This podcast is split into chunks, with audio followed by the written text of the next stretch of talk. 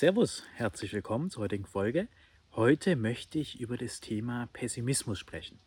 Ich weiß, dass ich ja selbst nicht unbedingt die optimistischste Sicht aufs Leben habe, sondern durchaus auch die Probleme sehe und auch eher natürlich pessimistische Themen wie Depressionen und so weiter behandle. Dennoch möchte ich heute über das Thema Pessimismus reden, weil ich auch finde, dass es ein paar positive Aspekte hat. Im Pessimismus denkt man nämlich über Dinge nach, über die man so nie nachdenken würde. Also auch der Pessimismus hat in einer dualen Welt positive Aspekte. Und dazu kommt, dass gesellschaftlich auch immer mehr pessimistische Visionen auf dem Vormarsch sind. Das zur einen Seite der Klimawandel, dann der Abbau der Wirtschaft, Verlust von Wohlstand, Zukunftsängste, Krieg und so weiter und so fort. Bei Pessimismus ist natürlich so, niemand weiß, ob es wirklich schlechter wird. Kann auch sein, wir haben nochmal 50 Jahre Wirtschaftswachstum vor uns und erst in 100 Jahren fällt es auseinander, also dann, wenn auch ich nicht mehr lebe. Kann natürlich sein. Aber dennoch ist es doch spannend, mal zu überlegen, warum sind denn so viele Menschen pessimistisch? Also warum ist der Pessimismus irgendwo so beliebt? Auf der einen Seite liegt es natürlich schlicht daran, dass wir im Kapitalismus leben und sich schlechte Nachrichten, Horrornachrichten, Angstnachrichten einfach besser verkaufen. Also es ist einfach sicherlich ein Grund wenn ich als Bildredakteur die Wahl habe, naja, schreibe ich da Stories rein, wie schön die Welt ist, was alles gut läuft oder haue ich ein paar Angstschocker raus, ist ja auch klar, was ich wähle. Ich muss das Blatt ja verkauft kriegen. Aber ich habe doch das Gefühl, dass das menschliche Leben sich zu einem großen Teil aus Gedankenkonstrukten speist und auch auf Zukunftsvisionen aufbaut. Hochinteressant, wenn man Eltern mal fragt, sind sie eigentlich zufrieden in ihrer Elternrolle, macht ihnen das Baby Spaß und die Kinder und so weiter, dann sagt, sagen die allermeisten, ja, ja, Kinder sind das Schönste, was es gibt und eine Bereicherung. Aber wenn man da mal wirklich wöchentlich oder täglich sie bittet, einen Fragebogen auszufüllen und dann wertet man das aus, dann stellt man fest, okay, in der überwiegenden Zahl der Zeit sind Eltern gar nicht glücklich über ihre Kinder. Natürlich sind sie mal dann am Samstag glücklich, wenn sie frei haben, aber so der Alltag, zur Schule fahren und so weiter ist nichts, was glücklich macht. Ja, und auch im Mittelalter war das Leben vieler Menschen ja, wir würden heute sagen, unerträglich. Aber auch sie konnten sich damit ein Stück weit trösten, dass sie ja das Himmelreich hatten. Also der arme Bauer hatte ja das Himmelreich und ihm wurden seine Schulden auch vergeben, beziehungsweise er konnte auf Vergebung hoffen. Und deswegen fand er sein Leben irgendwie offensichtlich erträglich genug, als dass er es nicht genommen hat. Zumindest die meisten. Auch in den letzten Jahrzehnten war in Deutschland immer die positive Vision da, naja, es geht bergauf. Also die nächste Generation wird es besser haben. Von dem her ist es nicht so schlimm, wenn ich mich jetzt abrackere, weil in 10, 20 Jahren habe ich es dann ja umso besser. Und jetzt stellt sich ja spannenderweise sowas ein, dass die Menschen meinen, naja, im Grunde habe ich es in Zukunft nur noch schlechter. Also es gibt die pessimistische Vision und die ist, wenn man manche Experten fragt, auch gar nicht so unrealistisch, dass ich eigentlich sagen kann, naja, in Zukunft werde ich mehr arbeiten müssen, dafür weniger Geld haben, weniger konsumieren können, mein Lebensstandard wird sinken und meine Kinder werden es eigentlich schlechter haben. Allein diese Vision reicht ja, dass die Leute ihm jetzt Angst haben. Also der spannende Punkt ist ja, momentan geht es den Leuten ja noch nicht schlecht. Also den meisten. Wie gesagt, Ausnahmen bestätigen die Regel und es gibt auch soziale Probleme jetzt schon in Deutschland, das möchte ich nicht hinwegreden. Aber für das Gros, für den Durchschnittsdeutschen, sage ich mal, der jetzt nicht gerade Hartz IV bezieht oder ähnliches, ist die Situation aktuell ja noch gut. Es war vielleicht 2019 besser, aber sie ist noch gut. Aber allein die negative Vision reicht ja aus, dass es den Menschen jetzt schon schlechter geht. Und das ist ja so das Spannende, dass quasi das Denken über die Dinge das Jetzt beeinflusst. Eine komplett willkürliche Annahme über die Zukunft. Und die gängigen Visionen sind eben, naja, wir müssen reduzieren, wir müssen weniger konsumieren wegen Klimawandel und so weiter und so fort. Und darüber möchte ich mal ein paar Worte verlieren, ein paar Gedanken mit euch teilen. Also angenommen, man nimmt es einfach mal so an, dass wir reduzieren müssen, weniger Wirtschaft, weniger Wirtschaftswachstum, nicht mehr so viel in Urlaub. Verzicht, auch so ein Wort, was immer öfter fällt. Dann ist es ja sehr mit Angst behaftet oder Politiker trauen sich eigentlich auch nicht, das auszusprechen. Ich persönlich kann irgendwo verstehen, dass Menschen nicht verzichten wollen, beziehungsweise Verzicht muss man differenziert betrachten. Ich selbst, ich habe auch mal auf gewissen Komfort verzichtet, habe im Auto gelebt, über Wochen, habe dann im Van gelebt, also durchaus weniger an Komfort als in der Wohnung. Aber dafür gewinnt man ja an anderen Dingen. Also ich habe die Zeit genossen. Für mich war das ein Gewinn. Nicht irgendwie in der Wohnung immer ein Klo zu haben oder und so weiter. Sondern eben die Freiheit im Auto. Aber ich glaube, der entscheidende Punkt beim Thema Verzicht ist, dass er freiwillig erfolgt. Ich glaube, verordneter Verzicht stößt auf Widerstand und es funktioniert auch nicht. Richard David Brecht ist auch jemand, der in seinem Podcast sich sehr auf die links-grünen Positionen stellt und sagt, naja, Klimakatastrophe, wir können gar nicht mehr so weitermachen. Geht gar nicht, wir müssen verzichten. Und da denke ich mir so, ja, Richard David Brecht ist jetzt knapp 60, geht auf die 60 zu, war in seinem Leben sehr erfolgreich, hat Millionen von Büchern verkauft, die unter der Fällung von sehr vielen Bäumen überhaupt erst gedruckt werden konnten. Und jetzt mit knapp 60, nachdem er auch sehr viel gereist hat, sagt er, naja, jetzt müssen wir verzichten. Ein kleines Gedankenexperiment, wenn man sich überlegt, dem jungen Richard David Brecht hätte man gesagt, naja, passen Sie mal auf, Herr Brecht, Ihr neues Buch, das hat sich jetzt 100.000 Mal verkauft. Das ist ein klasse Buch, wirklich super. Wenn wir das jetzt noch mehr drucken würden, würden wir daraus einen Millionen-Bestseller machen und Sie wären Millionär. Aber wissen Sie, das können wir einfach nicht verantworten. Also nach 100.000 Auflagen, wir können jetzt einfach nicht weiterdrucken aus ökologischen Gründen. Das geht nicht. Ja. Tut uns jetzt sehr leid für Sie. Sie werden leider kein Millionär, Sie werden leider kein erfolgreicher Autor, einfach weil wir das nicht verantworten können, so viele Bäume für Ihre Bücher zu fällen. Tja, Herr Brecht, jetzt suchen Sie am besten einen Job, einen anderen, aber eigentlich auch keinen im Vertrieb, weil wenn Sie da Zeug verkaufen, was in China produziert wird, was dann mit dem Containerschiff hierher kommt, also nee, also am besten, Herr Brecht, schauen Sie mal beim Landwirt um die Ecke, am besten bei einem Demeterhof, ob der nicht noch irgendwie Leute braucht, die für Mindestlohn richtig kräftig anpacken. Und dann arbeiten Sie mal auf dem Feld und es ist dann so ihr Leben. Irgendwann arbeiten sie dann weniger, aber ihr Lebensstandard wird sinken. Aber Bestseller-Autor werden sie auf gar keinen Fall mehr. Können wir überhaupt nicht verantworten. Also als Gedankenexperiment, und ich bin sicher, ein Richard David Brecht wäre damals nicht in Hurraschreie ausgebrochen. Der hätte sich doch gesagt, der hätte sich doch ungerecht behandelt gefühlt. Worauf ich hinaus will, ist, dass wenn man gewisse Dinge in seinem Leben schon erlebt hat, wenn man vielleicht schon sich Träume erfüllt hat, materielle, wenn man viel gereist ist, wenn man die drei S-Klassen schon hatte in seinem Leben, wenn man großen Erfolg hatte, dann mit 60 zu sagen oder knapp 60, ja gut, Materialität ist es wohl doch nicht, wir müssen wohl eher zurücktreten, also wir müssen jetzt hier zugunsten des Klimas Einsparungen machen, das ist leicht. Weil er das ja hatte und weil er es ja aus einer Freiwilligkeit heraus tut und weil er es schon erlebt hat. Aber ich muss ganz ehrlich sagen, wenn man mir jetzt sagen würde, Hanno, in deinem Leben wirst du einen Job machen, der anstrengend ist, der schlecht bezahlt ist. Du wirst dir von deinem Geld nicht wirklich was leisten können, außer Nahrungsmittel, die du aber brauchst, um den Job ausüben zu können. Rente gibt es auch nicht. Reisen sowieso nicht und das eigene Auto schwingst dir ab dann wäre ich auch unzufrieden. Also ich persönlich wäre auch nicht bereit, in der jetzigen Situation darauf zu verzichten, obwohl ich natürlich irgendwo rational einsehe, dass es unter gewissen Aspekten sinnvoll erscheint zu verzichten. Keine Frage. Aber das ist ja so genau dieser Konflikt, dass im Grunde die, die viel haben, sagen dann den anderen, jetzt ist mal Zeit zu verzichten. Und jetzt ist es ja so, dass jeder auch an irgendwas hängt. Also der eine fährt halt gerne Auto, der dritte grillt gerne, der zweite trinkt gern viel Bier und der vierte reist gern auf die Malediven, fährt aber sonst kein Auto und hat keine Kinder. Und was wir eigentlich bei dieser ganzen Verzichtsdebatte erleben, ist, dass irgendwie jeder dem anderen vorschreibt, ja, du musst jetzt mal verzichten in einem Bereich, der einem selbst nicht wichtig ist.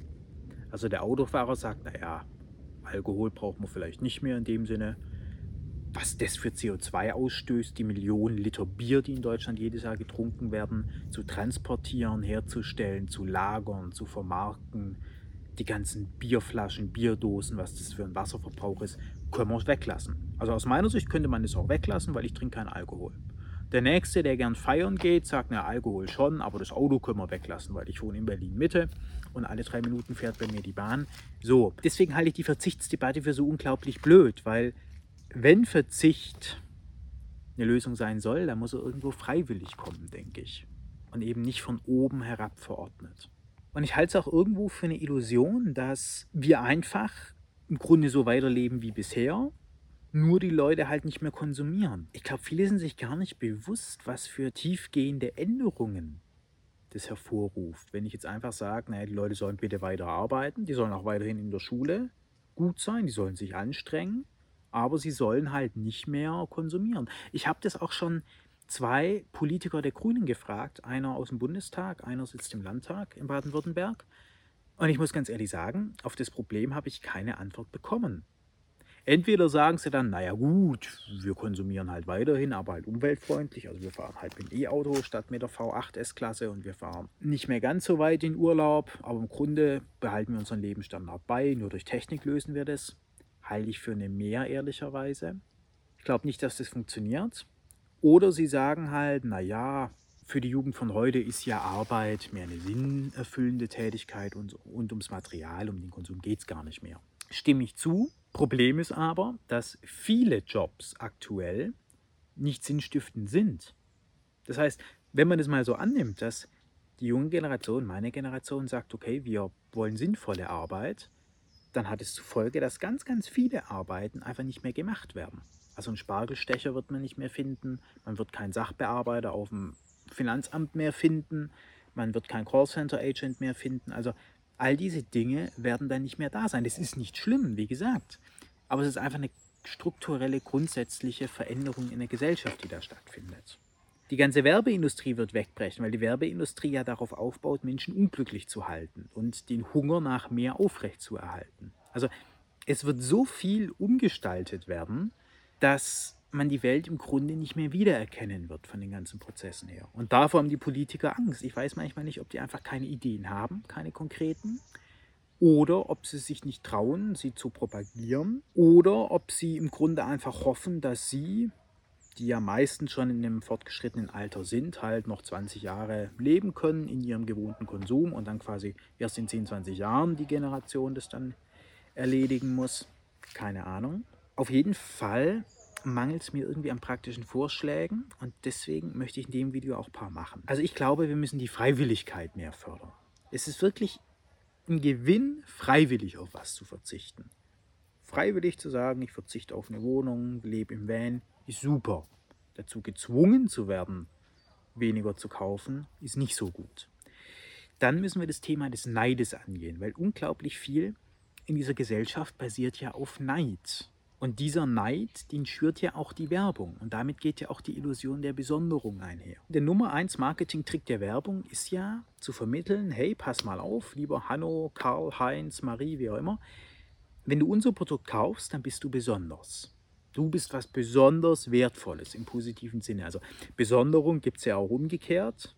Ein Kind, was als einziges keinen Schokoriegel bekommt, ist besonders behandelt, aber nicht sehr positiv. Aber Werbung triggert ja darauf, du bist besser als die anderen. Du bist schöner als die anderen mit unserem Produkt. Du bist intelligenter, gut aussehender, glücklicher als andere mit unserem Produkt. Dieses Gemeinschaftssinn zerstörende Momentum, was Werbung hat, das müsste weg. Man müsste hin zu einer Gesellschaft, wo einfach jeder den gleichen Wert hat. Und zwar unabhängig davon, ob er jetzt die Straße fegt oder Chef in irgendeinem Büro ist oder eine Abteilung führt oder was auch immer macht. Das ist schon mal der erste Step, dass man erkennt, Menschen sind anders. Der eine Mensch hat vielleicht eine Freude am Kochen, der zweite am Autofahren, der dritte will ein größeres Haus, braucht dafür aber kein Auto, der vierte will Familie, verzichtet dafür auf ein großes Haus oder auf viele Urlaube. Aber dass man zu der Bewertung kommt, dass alle Menschen gut sind, so wie sie sind, das halte ich für unabdingbar für die Zukunft. Weil spannend ist ja, dass in unserer aktuellen Gesellschaft viele Dinge an gut und schlecht geknüpft sind. Also jemand macht Karriere, und das ist im Allgemeinen dann als gut bewertet.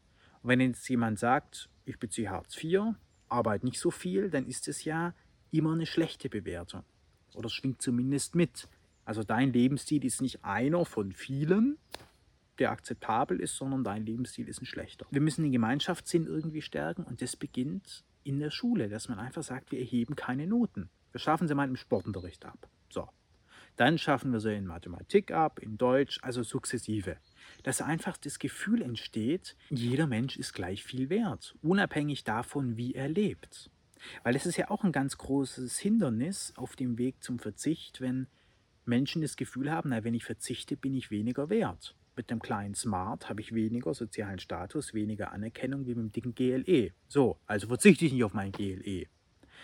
Wenn ich aber in dem Bewusstsein aufwachse, ich bin als Mensch genauso viel wert, habe genau das gleiche Ansehen wie der Straßenfeger oder wie der Bundeskanzler, dann fällt es mir auch leichter zu sagen, ich verzichte freiwillig auf mein GLE und merke, dass ein Smart vielleicht praktisch ist. Und das führt dann auch dazu, dass Menschen nur noch die Dinge konsumieren, die für sie selbst zweckfähig sind. Also es gibt ja zwei Möglichkeiten des Konsums. Ich kann Dinge konsumieren, damit der Nachbar sieht, dass ich es mir leisten kann. Oder ich kann Dinge konsumieren, weil sie mir Spaß machen. Ich persönlich konsumiere das Thema Auto aus Selbstzweck heraus. Also Autofahren macht mir einfach Spaß. So.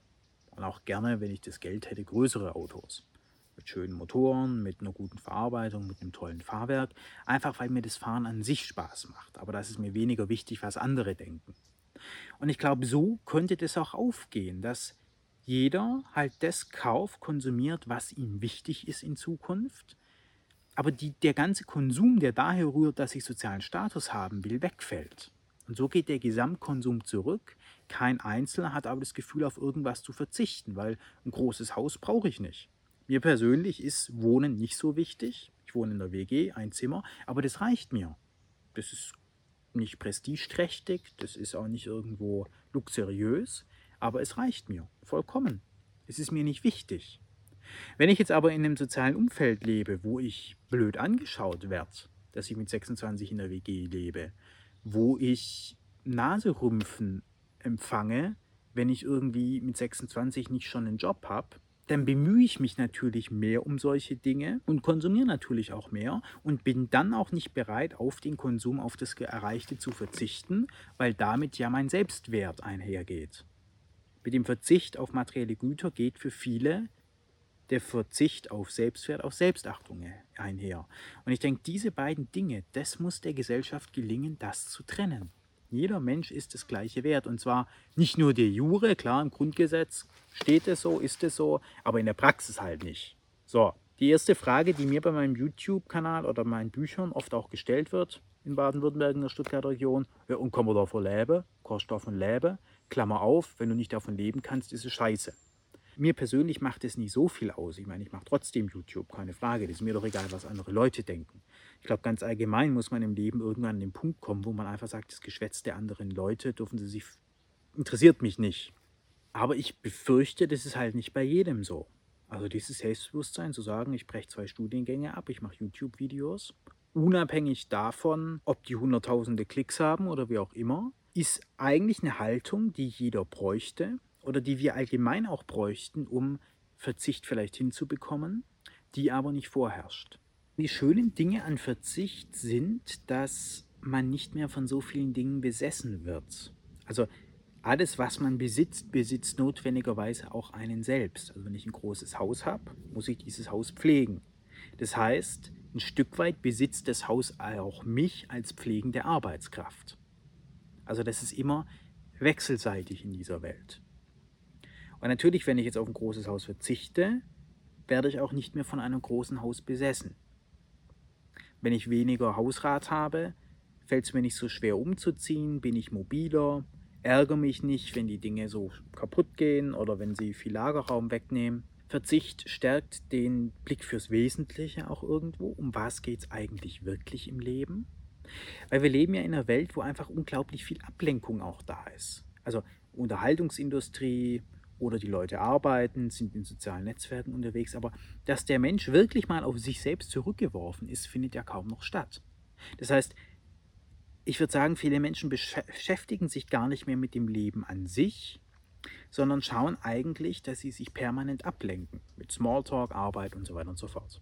Noch ein Punkt ist natürlich, dass Unterhaltung auch irgendwo eine andere Art der Unterhaltung werden wird. Das ist unglaublich spannend, wenn man mal das chinesische TikTok sich ansieht. Das heißt dann anders, aber mal auf die Website geht und dann das, ja, die Videos der chinesischen TikTok-Plattform sich ansieht, dann sind das ganz andere Inhalte. Also hier in Deutschland, Europa ist das ja Gülle. Das sind irgendwelche Leute, die da witzig rumwackeln. Hahaha. Nach drei Sekunden kommt der nächste Clip, wo irgendein Blatt runterfällt und aufplatscht oder irgendein Pilz aufploppt oder irgendein, irgendein Blödsinn halt. Aber auf der chinesischen Website sind die Videos andere. Da sehe ich nicht irgendwie den dicken, wackelnden Mann im rosa Kleidchen, sondern da sehe ich den bodenständig, fast bäuerlich lebenden Asiaten, der in den Wald geht, seinen Bambus hackt. Und ich sehe das auch nicht so wie in Deutschland mit alle zwei Sekunden irgendein Cut und eine neue Perspektive, sondern sehe ich mal zehn Sekunden am Stück, wie jemand eben dieses Bambusholz hackt. Also das heißt, die chinesischen TikTok-Inhalte sind viel ruhiger. Das heißt, auch das, was mir in der Werbung oder in der Unterhaltungsindustrie vermittelt wird, ist da was anderes. Es gibt da nicht wenige Stimmen, die sagen, naja, TikTok sieht das chinesische Regime als Waffe. Die chinesische Regierung setzt TikTok durchaus als Waffe ein, nämlich dahingehend, dass sie den Europäern nur irgendeine Gülle präsentiert, dass die halt verblöden, vollkommen reizüberflutet, keinen klaren Gedanken mehr fassen können.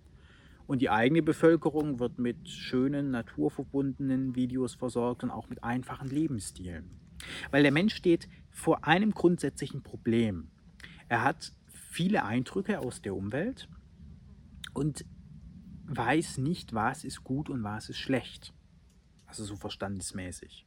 Klar, es gibt implementierte Wertungen. Wenn ich Schmerzen empfinde, weiß ich, das ist irgendwo schlecht. Aber von den Lebensentwürfen her weiß ich als junger Mensch ja nicht unbedingt, ja, was ist gut, was ist schlecht. Und deswegen übernehme ich das.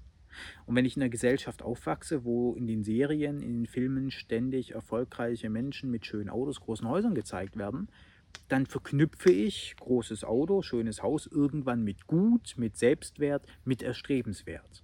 Aber das ist sozusagen willkürlich. Also ich vermute, wenn ich aufgewachsen wäre mit das schöne Leben ist das Leben im Wald, mit viel Handarbeit und anerkannt ist der Mensch, der seine Hütte selbst aus Bambus baut als Beispiel, dann würde ich das ja wollen und dann würden viele mehr Menschen das wollen. Das heißt, die sozialen Medien oder überhaupt die Medien, was die uns vorleben, ist unglaublich prägend für eine Gesellschaft. Und es bedeutet auch, die Unterhaltung wird sich in Zukunft ändern müssen, wenn man Verzicht fahren will als Gesellschaft oder fahren muss. Ich meine, es ist ja nicht immer unbedingt eine freiwillige Entscheidung, sondern wird einem eben auch aufgezwungen.